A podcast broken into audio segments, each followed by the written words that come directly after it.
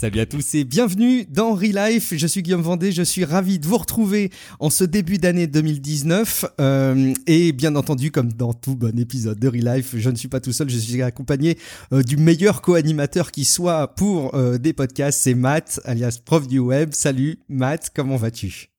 Alors, ben, merci, ça, va très bien. Euh, je, sais que tu animes d'autres podcasts. Euh, est-ce que tu vas euh, affirmer cette, cette phrase que tu viens de dire aux autres podcasts que le meilleur animateur avec qui tu fais des émissions, c'est moi? Oui, parce qu'en fait, dans les autres podcasts, ils commencent à prendre trop de place. Donc, il faut que j'arrête ça. C'est pas bien. Il faut que je leur montre qui est le, qui est le patron ici, enfin. Euh, non, non, j'apprécie toujours, mais je le dis à chaque fois, nos, nos rendez-vous, Matt. Euh, autant parce qu'on fait des émissions qui me plaisent à faire, mais aussi parce que c'est des rendez-vous à titre individuel qui me font vraiment plaisir. Euh, et puis, c'est l'occasion, Matt, d'ailleurs, de te souhaiter une bonne année euh, dans un podcast et puis de souhaiter aussi une bonne année à euh, toutes les personnes qui nous écoutent. Absolument. Bonne année à tous nos auditeurs. Euh, que cette année soit forte d'apprentissage et euh, de, tout ce qui est bon pour vous.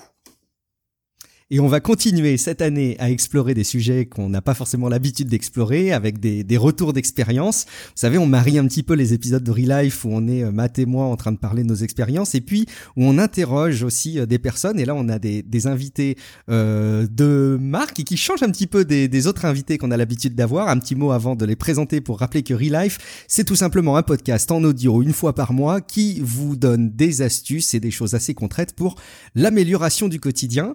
Euh, euh, il est grand temps, Matt, peut-être je te laisse la main justement pour présenter nos invités qui vont nous accompagner pour cette émission.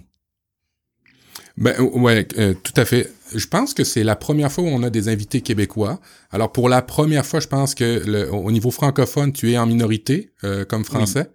ça me fait très plaisir.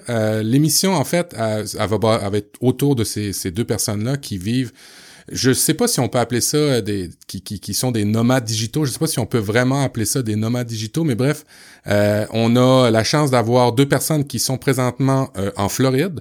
Euh, et ben, je, vous les je vais vous les présenter. C'est les deux personnes, c'est Valérie et Alexandre de Prêt pour la route, qui font des beaucoup beaucoup de capsules YouTube et que j'ai découvert dernièrement et que je n'arrête pas d'écouter. Alexandre et Valérie, bonjour, bienvenue à Relife. Hey, bonjour à vous deux. Allô? Merci beaucoup de vous joindre euh, à nous. Alors dans les coulisses, hein, il y a Matt qui se plaint, mais il a, il a promis qu'il ne le ferait pas plus dans l'émission du froid euh, terrible. Est-ce que vous pouvez nous dire juste là où vous êtes présentement? On est présentement à Orlando, euh, en Floride, donc un peu dans le nord, dans le milieu à peu près de la, la péninsule de la Floride. Et puis là, aujourd'hui, on doit avoir à peu près un 25 degrés avec un beau soleil. Donc on veut pas, on veut pas faire suer personne, mais il fait beau. on va on va pouvoir échanger ensemble pendant pendant toute l'émission euh, parce que évidemment vous êtes actuellement euh, euh, à cet endroit-là, mais vous vous bougez assez souvent. On va y revenir. moi, je suis ravi effectivement qu'on puisse échanger ensemble parce que je vais vous faire à, tous les trois une, une confession. Bon, déjà, c'est une première expérience pour moi d'être celui qui a l'accent dans l'épisode, donc ça, j'en suis ravi de voir ce que ça fait. Et puis surtout, je suis ravi parce que je dois faire une vraie confession, c'est qu'en général, les témoignages de, personnes qui sont en mobilité complète comme ça, euh, que, tu qualifies, euh, Matt, euh, de, de nomades digitaux, alors c'est des trucs qui très vite me font rêver. Et en fait très vite ça, m'énerve parce que ça me génère énormément de frustration parce que j'aimerais faire pareil. Et en même temps je sais que je suis pas fait pour ça parce que le voyage c'est pas forcément quelque chose qui me ravit. Mais pour avoir vu vos vidéos vous le faites avec une bienveillance et un accueil qui ne qui ne génère pas du tout ce sentiment donc je suis ravi qu'on puisse échanger tous ensemble pendant cet épisode un petit mot. Puis, peut-être ça, peut-être ça changera un peu ta perception parce que nous on le fait vraiment d'un, d'un, dans, dans un mode de vie vraiment un peu plus proche de la norme d'une vie normale parce qu'on on voyage à, l'intérieur de notre, maison sur la route, on a toutes les commodités d'une maison ou presque, on continue à avoir un rythme de vie un peu semblable à la normale, c'est juste qu'on change de décor à toutes les semaines. Donc c'est on est comme un peu plus près de la vie normale que certains nomades digitaux qui sont vraiment en sac à dos puis qui ont aucun confort sur la route. Il y a, y a une vision du minimalisme, mais qui est, qui est quand même assez différente, ouais. Euh, on va alors on va aborder tout ça. Hein. Je me réjouis vraiment qu'on puisse échanger là-dessus. Euh, un petit commentaire avant euh, parce qu'on aime bien aussi euh, vous rappeler que vous pouvez réagir aux épisodes sur relivepodcast.com. Il y a une publication qui est diffusée à chaque épisode qui est diffusé et vous, vous avez la possibilité de nous interpeller, de compléter les émissions, de nous corriger si on dit des bêtises et d'aller ouvrir les discussions. Et là on avait un commentaire de Rudy You qui réagissait à notre émission précédente où on avait parlé de livres et de bandes dessinées et il rappelait qu'il y avait un site pour acheter euh, généralement au même prix qu'Amazon tout en faisant vivre le petit libraire du coin qui est la librairie.com. Euh, il y a aussi Place du libraire. Effectivement, je trouve que c'est pas mal de relayer le fait que au-delà de toutes nos commandes de livres qu'on peut faire sur Amazon, il existe aussi des services qui valorisent un peu ces boutiques euh, locales. je sais pas s'il y a des expériences ou des, services similaires, Matt, au Québec, qui agrègent un peu les librairies pour concurrencer Amazon. Oh, tu me prends de court. Je pense que euh, c'est pas tout à fait pour concurrencer Amazon. Il y a, il y a des libraires qui ont des services euh, d'achat en ligne, euh, mais euh, là tu me prends de court. je vais essayer de trouver des, des liens. J'en ai déjà vu au Québec, mais je sais pas s'il y a un regroupement de petits libraires indépendants comme la librairie.com. Et puis euh, dans des discussions aussi, moi j'avais eu des, des, discussions qui me qui m'ouvraient un peu les chakras sur cette vision des choses, qui disaient que c'était pas tant Amazon qui euh, était un vrai concurrent avec les libraires, mais plutôt toutes ces grandes surfaces euh, qui ont maintenant des, des rayons euh, librairie et qui concurrencent énormément les libraires de quartier, quoi. Donc j'aimais bien aussi cette vision qui n'était pas complètement manichéenne du grand méchant Amazon. Un commentaire aussi iTunes. Alors bon, c'est un copain de podcast euh, qu'on a euh, avec Matt, hein, quelqu'un qu'on peut suivre en streetcast qui a déposé un commentaire, donc on relaie encore plus son avis, d'autant plus qu'il a mis 5 euh, étoiles pour dire que c'était le meilleur podcast sur le life hacking. je recommande chaudement ce podcast qui est une mine de découvertes et de bonnes pratiques. Je me jette dessus à chaque nouvel épisode. Merci beaucoup à toi Antoine d'avoir déposé ce commentaire. Et puis ben, je suis ravi que tu écoutes encore cet épisode en t'étant jeté de Et si jamais vous voulez faire comme Antoine, vous pouvez aller dans tous les bons magasins de podcast et notamment iTunes, qui reste une, vraie référence sur le sujet pour déposer 5 étoiles. Ou moins, mais il faut dire pourquoi. C'est important. On a à chaque début d'épisode de Relife un petit point sur nos actus personnels. On va essayer de pas s'attarder euh, dessus en détail. Euh, Mathieu, quels sont tes, actus euh, depuis le dernier épisode en ce début d'année 2019 euh, ben, j'ai recommencé le podcast. Euh, étonnamment, j'avais beaucoup de difficultés à reprendre du streetcast, euh, de, vous savez, ces espèces de petits capsules audio personnelles. J'avais beaucoup de difficultés. Probablement l'automne un peu difficile, mais j'y reviens tout doucement. Alors, l'éclectique show est revenu, Apple différemment est revenu. On a fait une super émission sur l'Apple Télé. Euh, l'avenir de la vidéo et de la vidéo sur euh, streaming euh, de Apple avec Audrey. ben, je vous laisse aller voir ça. Et toi, tes études, tes résolutions, est-ce que tu en as pris? Bah oui, parce que moi, je je suis pas la, la, la suite logique euh, du vrai life hacker ou, ou, de la personne qui fait vraiment son développement personnel et qui va euh, peut-être lâcher toute sa vie euh, sédentaire pour faire un grand voyage, mais je, je régresse plutôt puisque je retourne faire des études. Euh, bon, je rigole évidemment, hein, c'est une, une, formation continue, diplômante euh, que je fais jusqu'en juin. Il y a une montée en charge de l'activité qui me prend énormément d'énergie et de temps. je vais être amené d'ailleurs un peu à suspendre ma participation systématique sur les, les podcasts que je que j'anime à côté euh, bah, c'est pour mon plus grand plaisir et en même temps pour ma plus grande fatigue et ma plus grande frustration. J'ai quand même identifié un truc, je pense que c'est le cas euh, pour vous trois et c'est peut-être le cas de, beaucoup de personnes qui nous écoutent, c'est que quand on est débordé euh, par les activités, qu'on est vraiment mais harassé de boulot, il y a un avantage, c'est que le temps passe vite. Donc quand il y a une échéance, ben on sait que tôt ou tard on va être libéré et que ça va passer très très vite. C'est comme ça que j'arrive à me satisfaire de cette situation.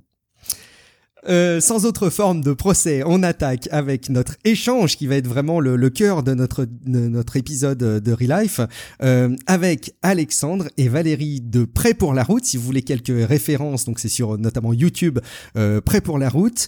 Euh, bah, peut-être quelques mots pour commencer en vous présentant, euh, Alexandre et Valérie. Oui, bon ben je vais commencer avec moi. En fait, moi c'est Alexandre. Euh, moi je suis euh, courtier hypothécaire, donc moi c'est le métier que, que j'exerce qui me permet de, de, d'amasser des revenus pendant qu'on est sur la route. Et puis euh, au départ, en fait, le, le, le, nom de prêt pour la route vient du, du fait que je fais des prêts hypothécaires. Donc c'était un, jeu de mots un peu pour dire qu'on, partait sur la route pour faire des prêts. Puis initialement, le, le, projet était vraiment pour me faire connaître en tant que courtier, me faire de la publicité, puis en même temps ben, de faire découvrir un peu le, notre mode de vie de travail travailler sur la route parce qu'au français, en français au Québec, ça existait pas vraiment des vidéos pour montrer comment on voit on, voit plein de, de, de, travel bloggers qui, qui font des, des, des, images sur Instagram puis tout ça, mais on comprend jamais trop d'où proviennent leurs revenus. Fait que nous, on s'est dit qu'on allait montrer un peu plus le, le côté vrai là-dedans, puis euh, comment vraiment on réussit à, à financer ces, ces activités-là, puis ces voyages-là, pour pas que les gens pensent juste qu'on a gagné à la loterie ou que nos parents sont riches puis financent nos, nos, nos projets. Et moi, c'est Valérie? C'est euh, moi qui s'occupe euh, de, du montage vidéo, de filmer euh, tout, tout le côté artistique du projet Prêt pour la route. Et, et c'est assez génial parce que justement c'est une patte, hein, l'identité graphique, et on voit qu'il y a une montée en puissance sur le sur le sujet. J'ai l'impression que les dernières vidéos sont encore plus travaillées, donc c'est très cool au niveau du rendu, c'est très agréable. Et chapeau Valérie pour les montages, ça c'est clair. Merci.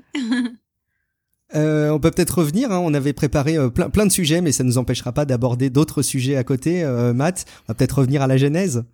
Ben, la genèse, euh, évidemment, c'est prêt pour la route parce que vous êtes en roulotte ou caravane. On va expliquer un peu pourquoi j'aborde ce sujet-là parce que bon, au Québec, on a tendance à parler de roulotte pour euh, pour un véhicule euh, pour une caravane en fait pour un véhicule récréatif l'acronyme de VR et puis au Québec ben comme disait Alexandre c'est plus euh, un une caravane pour nous c'est plus un, véhicule ou un monospace comme vous les appelez vous l'appelez vous les Français Exact. Puis ça devient toujours un petit peu un, un, un, dilemme qu'on a Val et moi parce que sur sur YouTube on a une grande proportion de nos abonnés qui qui sont français de la France euh, puis sur Facebook, on a une proportion d'abonnés qui est beaucoup plus grande côté euh, français Québec. Puis au Québec, une caravane, euh, c'est plus comme une minivan ou une voiture familiale. Donc quand on utilise le mot caravane, les, les, Québécois se demandent de quoi on parle. Puis quand on utilise le mot roulotte, les Français se demandent de quoi on parle. Mais là, tranquillement, notre notre auditoire commence à se familiariser. On essaie d'alterner entre les deux pour que, que tout le monde s'y retrouve un peu je je sais pas si on pourrait pas avoir un Google Translate québécois français euh, pour euh, adapter toujours nos contenus ça serait, ça serait bien Valérie? Ça serait pratique ouais Alexandre Valérie euh, ça a débuté quand l'aventure? Pourquoi J'ai tellement de questions par rapport à, la genèse de, de, tout ça. Tu as dit que c'était pour prêt pour la route, c'était un, un, clin d'œil par rapport à ton travail, mais c'est pas courant qu'un prêteur euh, euh, de, de, de, de, dans ton genre fasse ça sur la route et puis qu'il parte en, caravane ou en roulotte. Là. Euh, pas du tout, c'est vraiment pas courant. En fait, moi, ça fait ça fait déjà, j'ai commencé très jeune à, exercer ce métier-là. J'ai commencé, ça fait déjà quasiment 10 ans. Puis pour vous mettre en contexte, j'ai 29 ans, fait que j'ai commencé à 18-19 ans là, dans le dans le domaine hypothécaire.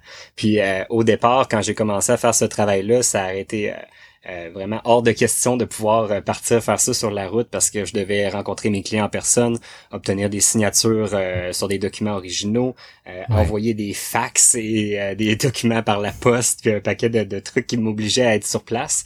Mais avec le temps, plus la technologie avançait, puis plus moi j'ai toujours, je suis un, un, geek un peu tripeux de, de technologie, fait que moi j'adaptais toujours mon travail avec les, toutes les nouvelles technologies pour essayer de d'automatiser le plus de, de parties de mon travail puis d'essayer de, de me rendre de plus en plus libre puis de plus en plus mobile. Euh, c'est quand même un, métier que j'exerçais à la maison avant, donc j'avais quand même cette liberté-là de travailler euh, dans mon bureau euh, à la maison puis de, gérer mon horaire, mais j'avais juste pas la liberté de, de, l'endroit où mon bureau se situait. Puis avec le temps, ben y a les signatures électroniques sont apparues, les fax sont disparus, puis on a commencé à travailler sans papier.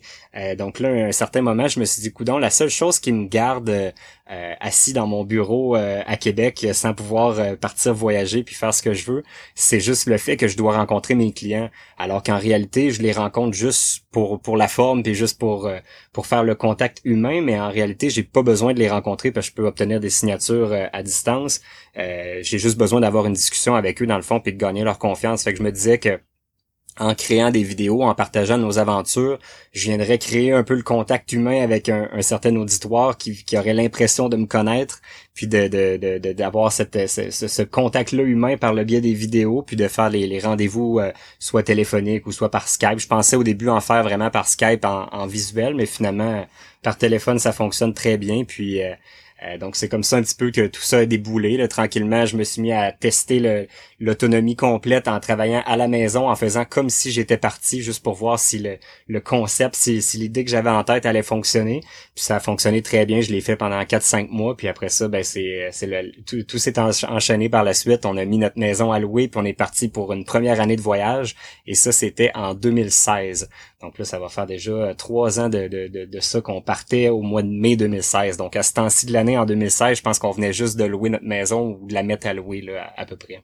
Dans, dans tes vidéos, tu, tu racontes euh, que euh, pour cette aventure-là, Valérie et toi, vous avez euh, vous aviez cette idée-là, mais que vous finissiez pas par prendre la, le, le, comment je dirais ça, comment je pourrais dire ça, le, le, l'action de le faire. Et dans, un dans une des vidéos, tu as raconté un de tes trucs, puis c'est tout simple, c'est que en mettant ta maison à louer, tu t'es trouvé à la louer et avoir vraiment ta date où tu n'avais plus le choix. Là. Exactement, c'est ça qui nous a surpris parce qu'au début on, on on avait cette envie-là. On avait déjà notre caravane, donc ça c'était déjà établi, mais on l'avait acheté au départ juste pour euh, des petits week-ends, euh, pour le plaisir de temps en temps, puis les vacances euh, deux fois par deux semaines par année. Mais à partir du moment où je me suis mis à, croire à mon projet, de me dire qu'on pourrait s'en aller, ben là il est venu l'idée de qu'est-ce qu'on qu'est-ce qu'on va faire avec notre maison? Est-ce qu'on la vend puis on en rachète une au retour? Parce qu'au départ on pensait faire ça peut-être pour un an ou pour quelques peut-être un six mois, un an, juste pour dire qu'on faisait un grand voyage, puis après ça, on pensait revenir euh, dans une vie normale, puis que, que, tout se replace normalement. Mais là, à, partir du moment où on a, on a pris la décision qu'on allait garder notre maison comme sécurité pour quand on allait revenir, qu'on puisse revenir dans notre mode de vie, se donner cette option-là de revenir normal, ou, euh, ou de la revendre rendu là au retour, mais en la louant pour un an, ben, ça nous donnait un an pour tester ce mode de vie-là puis savoir si on aimait vraiment ça. Fait que, mais oui, comme tu dis, on a la façon que ça s'est fait, ça s'est fait tellement rapidement qu'on a pratiquement pas eu le temps d'y réfléchir. On l'a mis à louer, euh, je pense, un vendredi soir, puis le, lendemain, on avait deux visites, puis le surlendemain, la, la maison était louée pour un an. C'est toujours le principe de se commettre à à faire quelque chose. C'est quand on veut changer une habitude, euh, habituellement, on essaye de le dire à plus de monde possible, ce qui fait qu'il y a une espèce de pression sociale. La pression que vous vous êtes mis, dans le fond, c'est de libérer votre maison pour votre locataire. Exact. Puis ça, ça s'est fait tellement vite, puis comme tu, comme tu dis, on avait cette pression-là que si, exemple, on avait mis notre maison à louer, puis on n'avait pas eu d'appel du tout, ben peut-être qu'après quelques quelques semaines, on se serait découragé, puis le, le projet serait, serait tombé à l'eau, mais ça s'est fait vraiment très rapidement. Puis on était très étonnés de ça parce qu'on se disait ah, au prix qui pour pour la louer, pour pas qu'on perde d'argent, puis que ça nous coûte de l'argent pendant qu'on est parti, on voulait la mettre à un prix qui nous permettait de de, vraiment se libérer euh, du côté financier de la maison puis de ne pas avoir ce, risque financier là au-dessus de nous. Fait que je me disais bon, je pense pas qu'on va être capable de la louer à ce prix-là, mais finalement, il faut croire que ça ça intéressait euh, puis en fait, c'est un couple français justement qui l'ont loué, une famille de, français qui venaient ici euh, pour un an. Donc eux autres, c'était il y avait le, projet inverse de nous, eux autres venaient pour un, un an pour les études au Québec. puis donc finalement, c'est ça, c'est des, des Français qui ont habité notre maison pendant un an. Euh, Valérie, toi, euh, est-ce que, grosso modo, le projet, c'est un projet de couple, mais euh, qui croyait le plus de, partir ou de vouloir plus ce, mode de vie-là, au moins l'essayer? Ben, je pense que c'est pas mal égal dans les deux cas. Tu sais, les deux, je pense qu'au début, notre projet, c'était de partir deux mois, mais on voyait que c'était pas réalisable parce qu'on allait justement, tu la maison allait pas se payer pendant les deux mois qu'on allait être parti, mais le fait qu'on travaille à distance, mais pendant une période plus longtemps, ben ça faisait que tout ça se réalise. Puis le, le fait d'avoir un but, je pense que c'est ça qui que les deux on était motivés, les deux égales euh, dans ce projet-là, dans le fond. Je pense pas qu'il y ait de... Non, il y avait pas personne qui tirait plus que l'autre. Je pense que quand on a découvert... En fait, nous, ce qui nous a amené là-dedans, c'est un autre euh, un autre couple de YouTubers euh, américains qui s'appelle Gone with the Winds, que moi, j'avais commencé à suivre quelques mois auparavant. Puis c'est eux qui nous avaient ouvert sur le fait que, que c'était possible, puis c'est cette façon de vivre-là euh, à temps plein dans un VR. Puis on, on avait comme jamais réfléchi. On avait, on avait la, caravane qui était dans notre cours, qui, qui, qui, qui était là à nous attendre, mais on n'avait jamais réfléchi qu'on pouvait y vivre à temps plein, puis, puis travailler dedans, puis que ça, ça soit notre bureau, notre maison, euh, qu'on pourrait traîner partout. Fait quand on a découvert ça, ben on, les deux, on, s'est mis à y croire égal, je pense, puis à, rêver à ce, projet-là ensemble. Au-delà des, euh, je, vais, je saute une question dans la liste là, Alexandre Valérie, mais euh, on a tendance à vous regarder, euh, puis tu l'as déjà dit sur tes, chaînes YouTube, vous l'avez déjà dit sur les chaînes YouTube, mais je pense que c'est assez intéressant de le redire. Euh, vous avez l'air d'être en vacances. Mon Dieu, que vous faites une belle vie. est-ce que c'est si peu, est-ce que c'est si facile que ça, prêt sur, prêt pour la route? Il doit y avoir des difficultés, non? C'est pas toujours le paradis comme ça dans vos vidéos? Euh, J'aurais tendance. C'est drôle parce qu'on on, s'est jeté un regard les deux ensemble parce que c'est tellement cette euh, cette euh, cette conception là que les gens ont de nous en regardant nos vidéos parce que tout a, tout a toujours l'air de bien aller parce qu'on nous, en bout de ligne, ce qu'on ce qu'on présente à notre public ou à notre audience, c'est à peu près l'équivalent des 10 meilleures minutes de notre journée ou des fois 10 meilleures minutes d'une semaine complète. Ça fait que vous, vous voyez juste le, les beaux moments, mais euh, c'est sûr qu'il y a, y, a, y a beaucoup de, de, moments plus difficiles. Il y a beaucoup de moments où, euh, en fait, les gens souvent pensent pas qu'on travaille, mais derrière chaque vidéo qu'on produit euh, sur YouTube puis qu'on présente sur notre chaîne, il y a en moyenne à peu près, je dirais peut-être un 4-5 heures de tournage plus un bon 6, 6 à 8 heures de montage, plus la mise en ligne.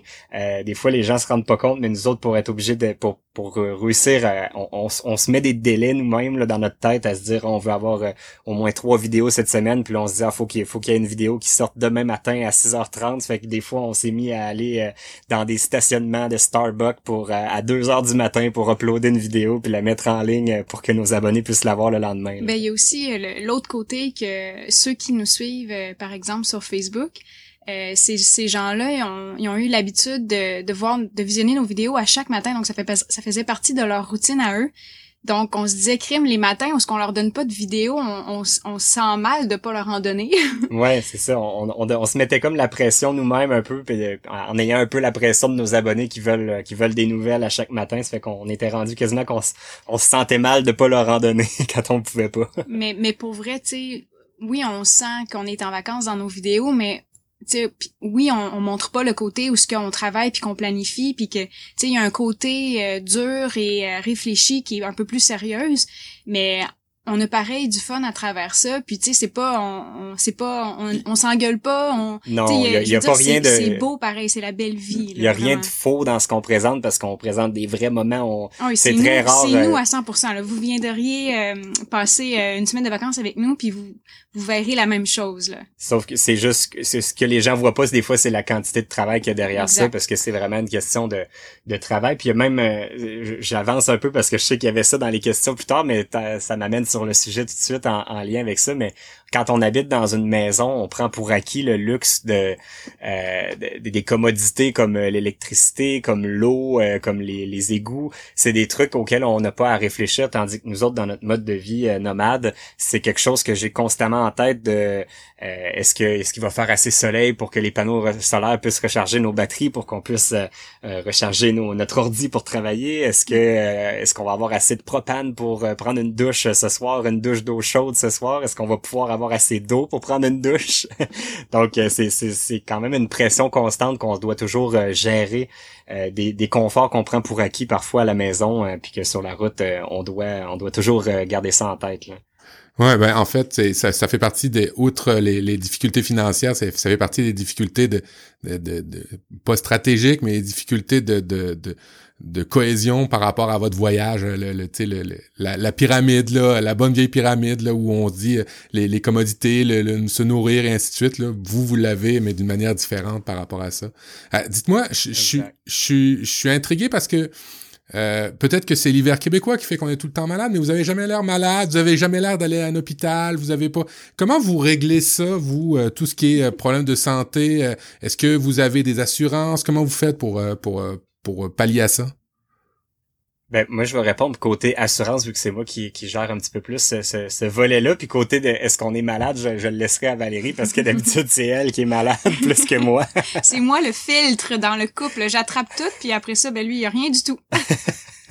Val la filtre les, les maladies pour moi. Mais euh, oui, euh, on, on, a une, assurance voyage en fait, puis on a l'assurance, une assurance maladie qui, qui nous couvre pour ça. Euh, donc, donc on a pris, ça, ça, coûte relativement cher, ça, ça, a l'air de rien, mais c'est une des, un des, des, morceaux qui coûte assez cher dans, dans le budget d'un voyage parce que plus longtemps on part, plus plus cher ces, ces, ces assurances là vont coûter. quand on est d'habitude, quand on repasse au Québec, souvent ça fait comme un reset, puis là on peut repartir sur de nouvelles assurances. donc on essaie, nous en fait, on a, on a on a cet horaire-là de faire des boucles à peu près de six mois, puis de repasser à la maison à tous les six mois pour euh, faire un, genre de reset pour nos assurances. Donc c'est une c'est une bonne chose pour ça. Puis en même temps, ben, il y a les règles d'immigration qu'on doit suivre pour euh, comme quand on est aux États-Unis ou si on va au Mexique, le, nombre de mois qu'on peut passer dans chaque pays, puis le, nombre de mois qu'on doit être au Québec pour euh, continuer à, avoir notre assurance maladie du Québec pour être admissible. Donc grosso modo, si on passe des six mois au Québec et six mois en étant parti sur la route, euh, ça nous permet de, de, maximiser tout ça puis que ça coûte le moins cher possible en assurance. Donc si on tombe malade, on va être euh, on va être safe puis on va pouvoir être traité euh, un peu partout. Tu disais que c'était un, excuse-moi, tu, tu, disais que c'était un gros budget. Est-ce que c'est, ça, va trop loin si on vous demande justement, c'est quoi le budget justement par mois en assurance comme ça? Euh, il faudrait oui, un pourcentage plutôt, pour être certain, mais je te dirais qu'on est à, à peu près si je me souviens bien, c'est à peu près 300 dollars par tranche de trois mois par ah, personne. Donc à peu près un, un, 600 dollars pour trois mois. Si on part un six mois, peut-être un 800-900 dollars pour les deux là, à peu près là. Euh, donc ça ressemble à peu près à ça comme comme budget. Donc c'est pas c'est pas une très grosse portion de notre budget, mais ça reste quand même une, hmm. dépense à prendre en considération. Mais mais c'est une dépense en même temps qui est qui est un peu un investissement dans un sens parce que d'aller à l'hôpital juste euh, une ou deux fois, puis euh, on, va on va on va vraiment dépasser ce budget-là assez rapidement. évidemment. Ouais, ouais, surtout, euh, ouais, ben, surtout nous au Québec, on n'est pas habitué vraiment de payer les frais de, de ou de voir quoi, quelconque frais en fait de, de ce que ça coûte au niveau de la santé quand on va dans un hôpital. On a une assurance sociale qui couvre ça, on voit jamais les frais, euh, mais euh, quand on s'en va aux États-Unis, on commence à voir les frais, puis c'est pas du tout ce qu'on est habitué de voir habituellement. exact, puis, puis on n'est pas à l'abri de, de touristes, surtout en, en, en voyage comme ça. On, on dirait qu'on met euh, un petit peu plus notre vie en danger souvent que quand on est à la maison. Euh, ben d'un, on, on fait beaucoup plus de, de kilométrage sur les routes, donc veut, veut pas, on, on, se met un petit peu plus à risque à des accidents de voiture. On fait euh, des activités un petit peu plus, bon, on n'est pas des gens de sport méga extrêmes, mais on fait du skate, de la trottinette, du vélo, du surf, un paquet d'activités qui, qui sont un petit peu plus risquées que qu'on fait moins quand on est à la maison au Québec. Donc, veut pas, on est un petit peu plus à risque de, de blessures ou de mais de maladie, par contre, étonnamment, on est très rarement malade. J'ai l'impression que justement, comme tu disais un peu tantôt, euh, l'hiver du Québec est peut-être un petit peu dur sur notre santé. Le fait qu'on a du, soleil puis de la belle température, veut, veut pas vu qu'on habite dans une, caravane, c'est moins isolé, donc on peut pas se permettre de passer un, hiver complet euh, au, dans le Grand Nord euh, du Québec. Fait qu'on on, on est plus souvent dans des régions où il fait un petit peu plus chaud. Donc, euh, on est un petit peu plus à l'abri des, euh, des, des, des, rhumes et des grippes euh, qu'on peut avoir au Québec. Toujours dans la catégorie vie perso, 24 heures sur 24 avec sa conjointe, ça se fait bien avec. en plus, vous, vous, vous avez vos deux chiens. C'est, je pense, c'est Monsieur Bond et l'autre, le nom, c'est Snoopy. Snoopy qu'on voit. Snoopy, c'est celui qu'on voit moins souvent, c'est ça? Ouais, Snoopy, c'est celui qui est toujours caché. Il aime pas la caméra. à chaque fois qu'on le filme, il tourne la tête. Il aime pas grand chose. Il aime pas la caméra, mais il aime pas les gens non plus. c'est dur. Qu'est-ce qu'on apprend euh, qu'on ignorait quand on est tous ensemble tout le temps, 24 heures sur 24, sur soi-même ou sur une autre personne? Avez-vous découvert des choses que vous, vous connaissiez pas l'un de l'autre euh, depuis que vous faites cette aventure-là? Ben en fait, nous, on a l'avantage que ça fait, ben ça va faire 12 ans qu'on est ensemble. Euh, tu sais, on a, depuis qu'on a depuis qu'on a 18 ans, on a, on vit dans, dans des maisons. On a eu deux maisons euh, dans notre vie, dans le fond. Puis, euh, je pense qu'avoir les maisons, ça, ça le fait qu'on a appris déjà à se connaître. On on, a déjà vécu l'expérience à, savoir ok toi c'est quoi tes forces dans la maison? C'est quoi mes forces dans la maison? Puis tu sais on a on est devenu comme une équipe à la longue. Et puis je pense que le, le fait que vivre en roulotte ça a été une nouveauté pour nos deux en même temps. Ben les deux on a appris en même temps. Donc je, je pense que c'est ça qui fait qu'on s'entend bien puis qu'on se pogne pas puis que mais il y a ça mais il y a aussi euh, peut-être les, les, il y a beaucoup de couples qu'on voit autour de nous qui sont un peu plus euh, comment je dirais ça, qui sont un peu plus euh, individualistes dans, dans leur couple, dans le sens que chacun a ses activités à part, puis qu'ils ils font moins d'activités ensemble, ou des fois ils vont pas faire une journée d'activité en couple, puis le reste de la semaine ils sont un petit peu séparés. Mais nous, on est vraiment un couple un peu plus fusionnel. On est, on est souvent impliqués les deux dans les mêmes activités. On a travaillé euh, ensemble à plusieurs, plusieurs travails dans notre vie auparavant, mmh, donc on, on a l'habitude de passer beaucoup de temps ensemble avant de partir. Puis justement notre, notre première année qu'on s'était donné pour faire ce voyage-là, c'était un peu un test. Puis il y a, ben, il y a beaucoup de, de nos amis qui pensaient qu'on allait revenir euh, séparés ou mm. qu'on allait se lancer des couteaux à un certain point euh, dans l'aventure. Mais euh, finalement, non, ça s'est super bien passé. Puis c'était c'était une des raisons pourquoi aussi on n'avait pas vendu la maison initialement, puis qu'on se disait qu'on allait le faire en test parce que il faut dire que notre notre première caravane, c'était une, une, caravane de 20 et, de 19 pieds, donc vraiment très très petite. je dis 19 pieds. Il faudrait faire la conversion en mètres pour euh, pour les Français. Je sais pas si, euh, un de vous deux. Euh, je, je, je, vais le faire. Je vais le faire là. là. OK. Parfait. Donc c'est ça. Donc euh, donc on était vraiment dans un très très petit espace. Donc on se demandait comment ça allait se dérouler puis avec les chiens, mais finalement euh, étonnamment ça se passe vraiment super bien. Puis on, on passe beaucoup de temps à, l'extérieur. La, la, la, roulotte nous sert plus de, de, de lieu pour travailler puis dormir, mais le reste de la journée on est à l'extérieur, on visite, euh, on fait des activités. Donc on, on passe pas tout notre temps un par dessus l'autre dans la dans la dans la roulotte. 5,7 mètres pour ceux qui veulent savoir. La, caravane, leur première était de 5,7 mètres. Et tandis que la deuxième, votre nouvelle est combien de pieds, elle? C'est 27 pieds la nouvelle, donc il euh, faudrait faire la, conversion. 8,22 mètres. Euh, d'ailleurs, quand on, quand on suit vos vidéos, on s'aperçoit que vous avez gagné en, en, en pas en luxe, mais gagner en espace, c'est incroyable. Puis gagner aussi en ben, une, belle, on peut catégoriser ça de chambre de bain maintenant plus officiellement. Puis euh, vous avez un salon. L'optimisation de l'espace aussi, je trouve. Hein. Euh, j'ai l'impression quand même que votre dernier véhicule est, est, est, vachement mieux pensé, mieux optimisé, avec des détails de rangement. Vous critiquez un peu, enfin tu critiques dans la vidéo quand tu fais le tour au début euh, les rangements qui sont un peu arrondis, là où on perd un peu de place, etc. Mais globalement, ça m'a l'air hyper optimisé. C'est très malin. Ça devrait inspirer même des personnes comme moi qui sont dans des maisons complètement fixes, mais qui sont pas aussi bien optimisées, quoi.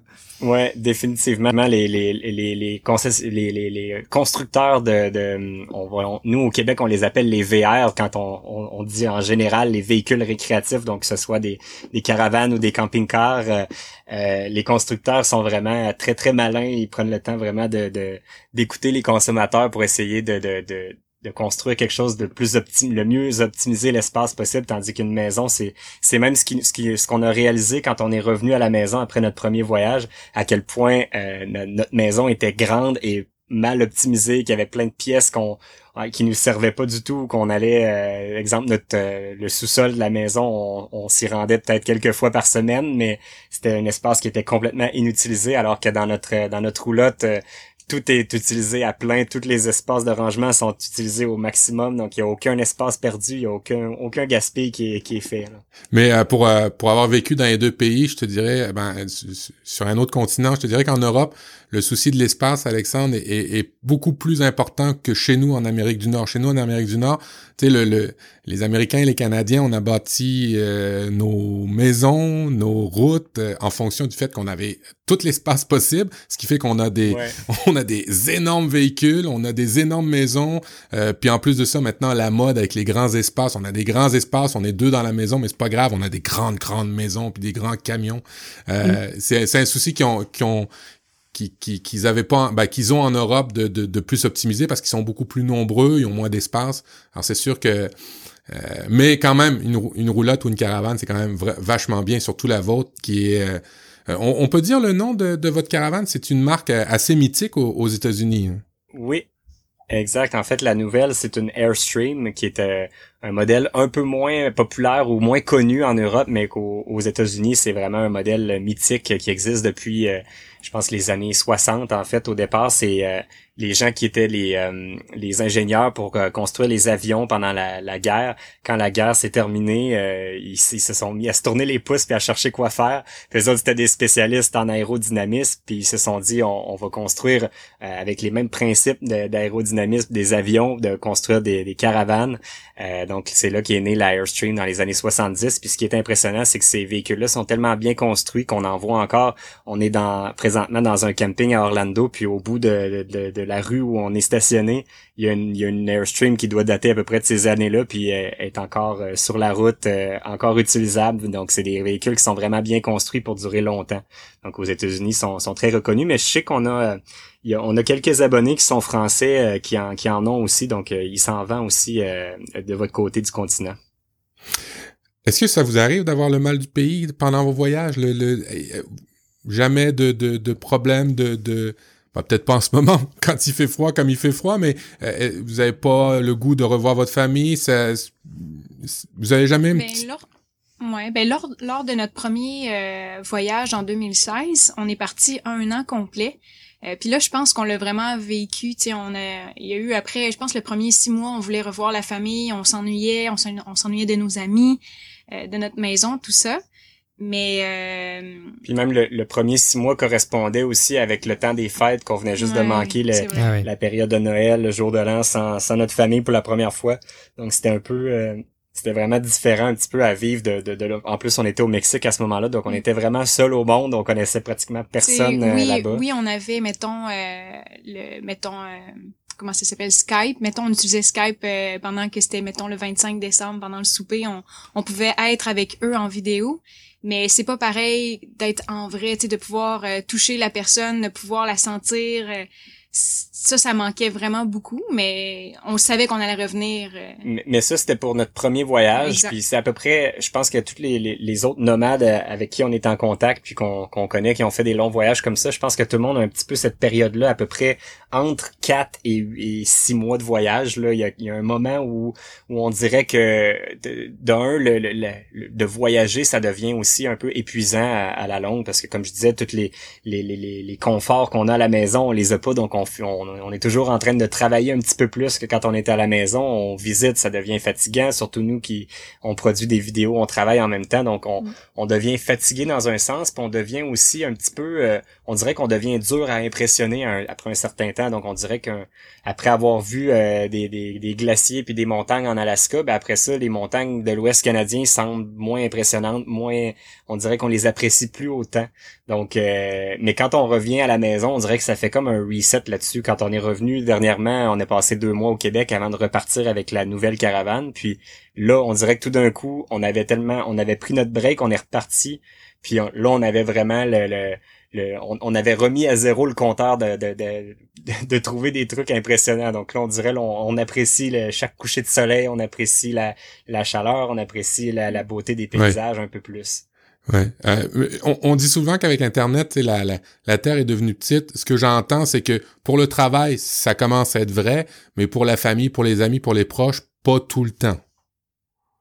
Non, puis même, c'est bizarre un peu, mais je sais pas si nos, nos, nos, vos abonnés français connaissent un peu bien leur géographie de, de l'Amérique, mais quand on regarde le Québec sur la carte, on réalise à quel point il est loin de tout le reste de l'Amérique. On est vraiment en haut, euh, vraiment au nord-est vraiment du, du continent. Donc quand on doit repasser vers la maison, on a vraiment de nombreuses heures de route. On n'est vraiment pas central là, par rapport à l'Amérique, donc on a beaucoup beaucoup d'heures de route à faire pour pour voyager, tandis qu'en Europe euh, on peut on peut voir plusieurs pays euh, en quelques heures de route. Ben ici, euh, des fois pour juste se rendre à une autre ville, il faut rouler un, 8, 9, 10 heures de route avant de voir une, autre ville avec de la civilisation. Donc le, le continent reste très grand quand même, mais c'est sûr que l'internet nous permet de de, de, de, de, réaliser que c'est pas si grand que ça. Puis on dirait qu'en voyageant aussi, on, on, on s'en rend compte que c'est pas si grand que ça parce qu'on commence à repasser à des endroits qu'on est déjà allé deux ou trois fois, donc on commence à réaliser que c'est pas si grand. Puis même souvent, vu qu'on partage toutes nos, nos, aventures sur le web, ben on a souvent des gens qu'on connaît qui sont euh, par hasard en voyage dans la même région, donc on, on rencontre des, des gens du Québec qu'on connaît bien euh, ou des fois des abonnés qui nous suivent un peu partout sur la route, un peu par hasard. Donc c'est là qu'on se rend compte que le monde est pas si est pas si grand que ça finalement. Effectivement. Euh, au niveau de euh, au niveau de la, de la productivité, parce que ça, ça prend une part assez importante. En fait, j'imagine vous travaillez pas sept jours sur 7, vous devez vous accorder une journée de repos de temps en temps, non? Ça dépend vraiment. On a, on a un horaire qui est assez flexible souvent ce qu'on va faire, ça dépend un petit peu de, qu'est-ce qu'on va visiter ou qu'est-ce qu'on veut faire comme comme vidéo dans notre semaine. Mais comme je donne un exemple, la semaine dernière, on était au en fait la vidéo qu'on a sortie aujourd'hui même sur notre sur notre chaîne YouTube et notre page Facebook, c'est la vidéo du du salon du VR de de Tampa Bay en Floride. Puis on, on l'a fait en deux jours dans le fond. La première journée, on a visité vraiment juste pour nous en étant vraiment très relax, juste euh, pour voir un petit peu euh, à quoi ça ressemblait, un peu prévoir un peu l'équipement qu'on allait avoir besoin pour tourner notre, notre épisode. Donc un petit peu en vacances, mais un peu en ayant le travail derrière la tête. Puis le lendemain, on est retourné pour là faire vraiment notre, notre vidéo complète, puis travailler vraiment euh, à, à, créer du contenu intéressant pour nos abonnés. Mais tu sais, ça c'est ça c'est ton exemple, mais cette journée-là, tu sais, oui, on a été visiter puis on a pris ça relax.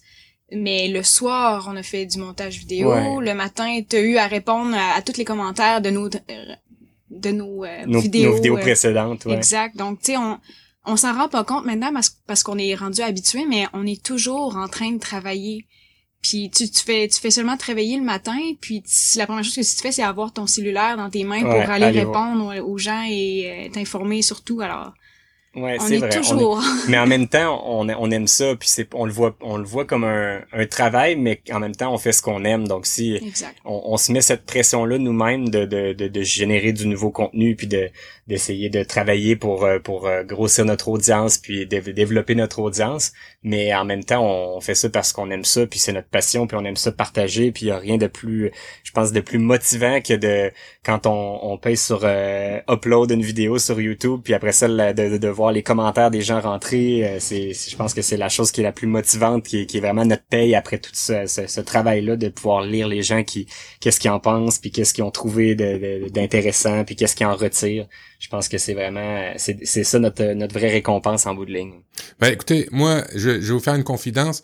Euh, je me suis abonné à YouTube Premium à cause de vous pour plus avoir les publicités, pour pouvoir écouter toutes vos vidéos.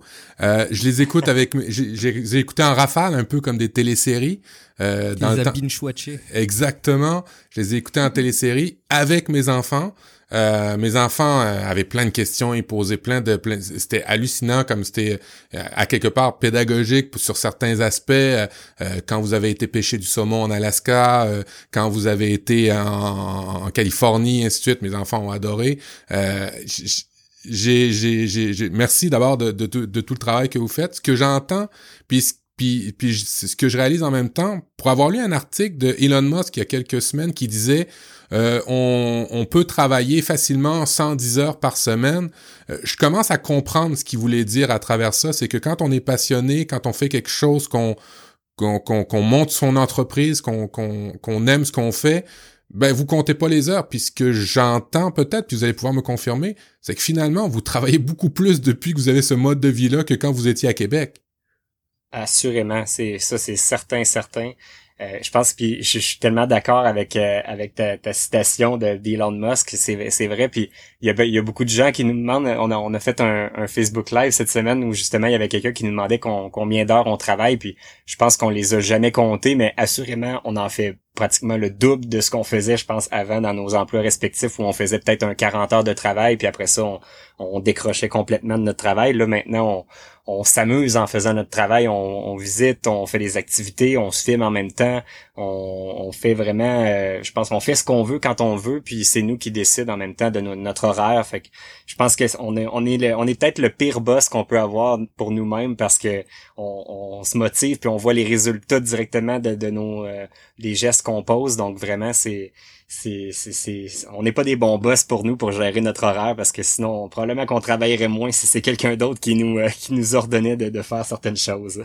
Mais en plus euh, en plus du en plus du temps euh, que vous passez à travailler donc vous, vous, travaillez plus en, en, termes de durée mais j'ai même le sentiment là je rebondis un tout petit peu sur ce que vous expliquiez tout à l'heure notamment sur ton travail Alexandre que tu as dû adapter ou, ou peut-être qui s'est adapté naturellement parce qu'effectivement moi au départ je me disais courtier hypothécaire euh, franchement, je vois pas comment on peut faire ce métier-là en mobilité. Et, tu expliquais qu'en fait, euh, ce relationnel qu'il y avait euh, humain dans ton métier au quotidien, finalement, t'en avais pas nécessairement besoin. je remarque d'ailleurs que l'authenticité que vous donnez avec une chaîne YouTube est plus forte que la présence physique, peut-être auprès de clients ou auprès de personnes avec qui tu travailles. Donc ça, ça me, marque énormément dans la démarche.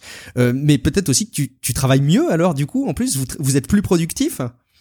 Ah, définitivement, c'est sûr que je suis beaucoup plus efficace comme ça parce que justement, la, la, le travail de, le métier de courtier hypothécaire, en fait, dans, dans bien des cas, les mes compétiteurs ont tous accès à, peu près aux mêmes produits que moi je vais pouvoir offrir. Donc là où on va se démarquer vraiment, c'est par notre service, par notre personnalité, par euh, par la façon qu'on va qu'on va traiter les gens, puis par l'honnêteté qu'on va avoir euh, à travers notre notre travail. Puis je pense que c'est c'est c'était un test. Je je savais pas les résultats que ça allait que ça allait donner en bout de ligne, mais vraiment les les gens euh, les gens qui qui suivent nos aventures, ils ont l'impression de nous connaître personnellement, de de savoir.